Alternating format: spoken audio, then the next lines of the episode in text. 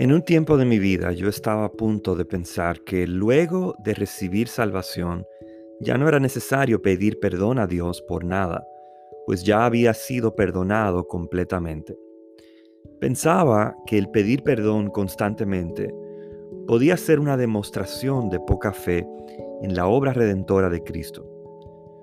Mi error estaba bien intencionado, pero era un error de todas maneras.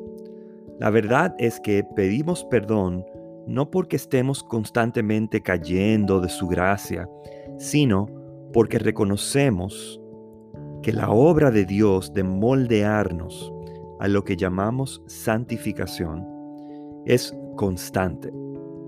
Cuando le pido a Dios que me perdone, estoy reconociendo su santidad y que necesito que Él me cambie en algún aspecto específico para ser más como Él.